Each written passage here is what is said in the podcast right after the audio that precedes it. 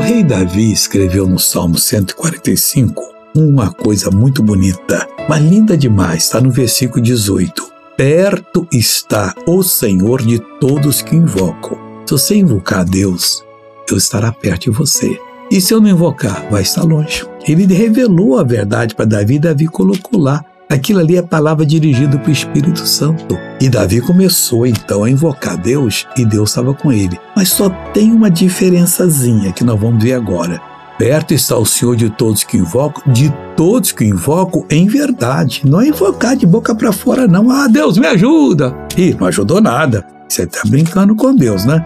Não tome o nome do Senhor em vão. Quando você invocar, faça com fé, com determinação. Eu vou sair abençoado e você vai ser abençoado. E a mão de Deus fará de você uma verdadeira bênção e da sua família também. Agora vamos orar, querido Deus. Eu oro e estendo as mãos agora, já desejando um ano novo feliz para todas essas pessoas. Eu repreendo todo o mal que está na vida delas, eu mando que saia, vá embora, em nome de Jesus. E você diz amém.